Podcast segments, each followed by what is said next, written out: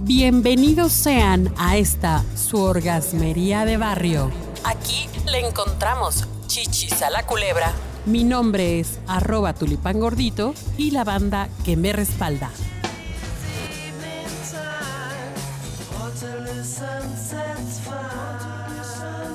Hola banda, querida banda orgasmera, bienvenidos sean, bienvenidas sean. Vamos a hablar de un tema difícil porque estamos en el marco precisamente de una conmemoración bastante cabrona que es el Día Internacional contra la Violencia hacia las Mujeres y en esta ocasión me acompañan nuestra queridísima, amiguísima Cintia Suri Sanders en, en Instagram. Instagram, que está re difícil, es Z-U-R-Y-S-N-R-D-Z.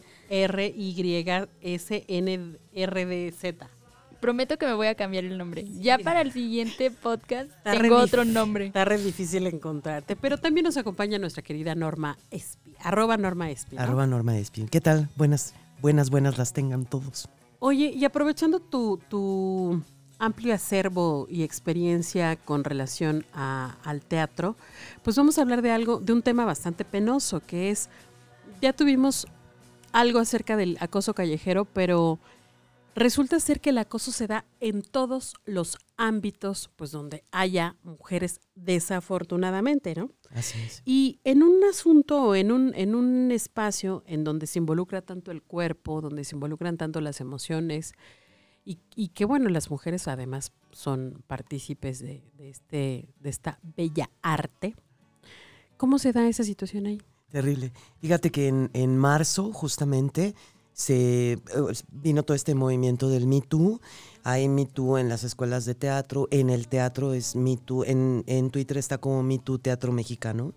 Y empezaron a surgir muchas denuncias. Hay una polémica tremenda porque hay quienes dicen que no, no se debe denunciar anónimamente, pero pues realmente es que hay chavas que de verdad, de verdad les ha tocado duro. Yo fui testigo de, de un director que ni vale la pena mencionar su nombre.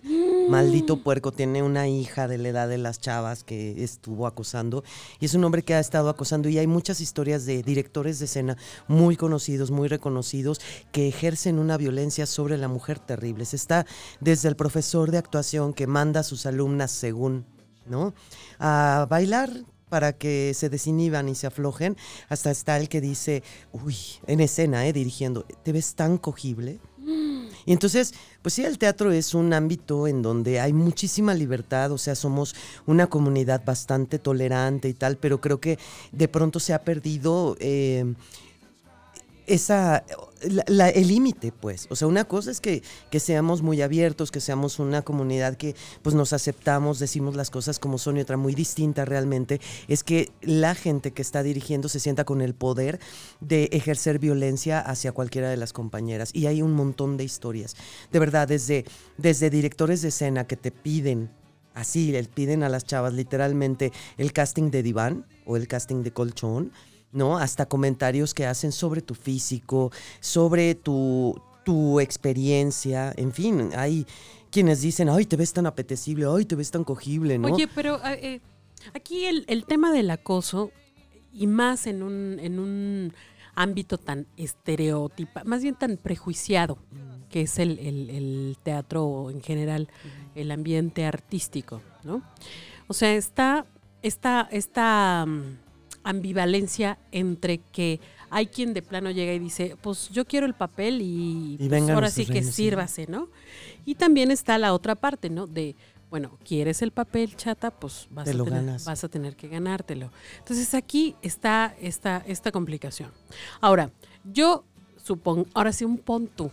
Soy una persona egresada de teatro con todas las ganas, voy, hago mi casting. ¿En qué momento yo digo, esto ya me está resultando que no va? Pues fíjate que actualmente ya las, las chicas que están egresando por lo menos tienen un poquito más de conciencia con respecto a sus derechos y a vivir una vida libre de violencia. Antes no, fíjate que a mí me tocó saliendo de la escuela desde directores destrozavidas que se metían no nada más con, con tu aspecto físico, sino realmente te hacían sentir miserable, como que te tenías que ganar, era el, el pago del derecho de piso, ¿no? Y, y- y hacían comentarios pues con re- respecto al físico, que si estás gorda, qué tal. Entonces sí había como una falta de conciencia sobre el respeto que debemos darle a todas las compañeras y a todas las personas y tal, ¿no? Actualmente se está creando una nueva conciencia, de ahí que surge todo este movimiento de Me Too y de ahí que también los que estamos haciendo teatro tenemos la responsabilidad de denunciar. Sí existe y lamentablemente, y se lo tengo que decir, sí existe además como una forma, ¿no? De acosar. Sí hay chavas que pues se ven obligadas pues frente a la necesidad de trabajar, ¿no? Otras que, mira, la- el abuso es tan velado que no se dan cuenta hasta mucho tiempo después, ¿no? Y hay quienes de pronto también, de plano, sí han sido hasta violadas, pues. O sea, Claro. aprovechan las giras y, y entonces, bueno, pues es que si tú no quieres que te moleste, porque si no aceptan o no acceden a estos avances de estas personas, incluso te hacen la vida imposible. De De hecho, verdad. precisamente fue por eso que se hizo famoso el Así Me es. Too, ¿no? Porque yo tenía entendido que empezó en África por una mujer africana que quería denunciar, pues, precisamente el abuso, las violaciones, etcétera.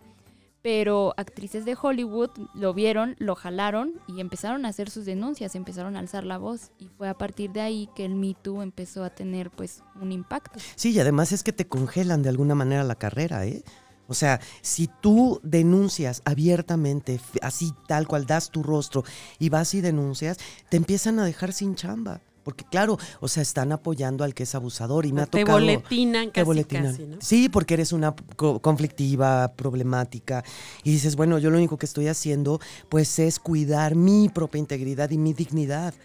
Pero se ha normalizado tanto, o sea, es un medio también súper machista, ¿no? O sea, no es cierto eso que dicen que hay un mito que dicen, ay, todas las actrices son prostitutas y los actores son gays y no es cierto, la verdad es que la verdad es que somos una comunidad muy abierta, nos aceptamos tal cual, pero también hay muchos abusos y se ha prestado a muchísimos abusos, ¿no? A muchísimos, ¿eh? Y han tratado inclusive de desacreditar el movimiento, porque recuerdo bien que le buscaron, ahora, sí- ahora sí que como dice nuestro, nuestra Chichis entrada, le- chichis a las culebras, Así es. Buscando inclusive a la, a la chica generadora del movimiento que se había metido con un menor de edad, ¿no? O sea, que ella había entonces gene- generado un, un acoso hacia, hacia un varón.